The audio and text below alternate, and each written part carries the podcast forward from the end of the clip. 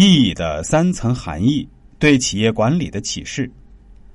前面我们节目也提到过，《易经》的“易”字是包含三层含义的，哪三层？大家还记得吗？这三层含义就是简易、不易、变易。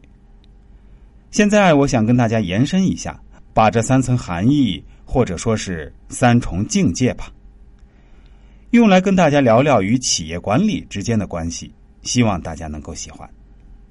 第一，简易，确定企业管理方向。管理是有规律可循的，简单管理是管理发展的方向。管理的制度化、规范化、标准化、信息化、普及化是简易的路径。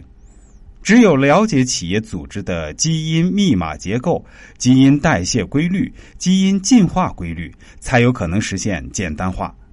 而《易经》为此提供了丰富的数学模型和理论模型，可供借鉴。第二，不易，决定企业发展目标。事物发展有其规律性，任何事物都有一定的生命周期，其生产、发展、变化都是有规律可循的。构成其有机生命的基因密码 DNA 基本规律是相对不变的。也就是说，探索社会基本成员，包括城市、政党、政府、企业、团队、产业、市场等所有组织系统，构成其生命系统的基因密码、DNA 结构和基本代谢规律，是当代管理学面临的主要课题。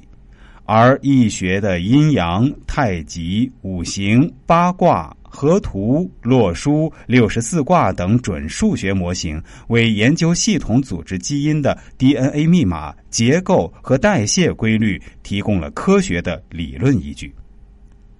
第三，变异，奠定企业创新活力。世界是物质的，物质是运动的，不变是静止态，变化是运动态。不变是相对的，变化是绝对的。任何事物都是发展变化的，变化就是变异。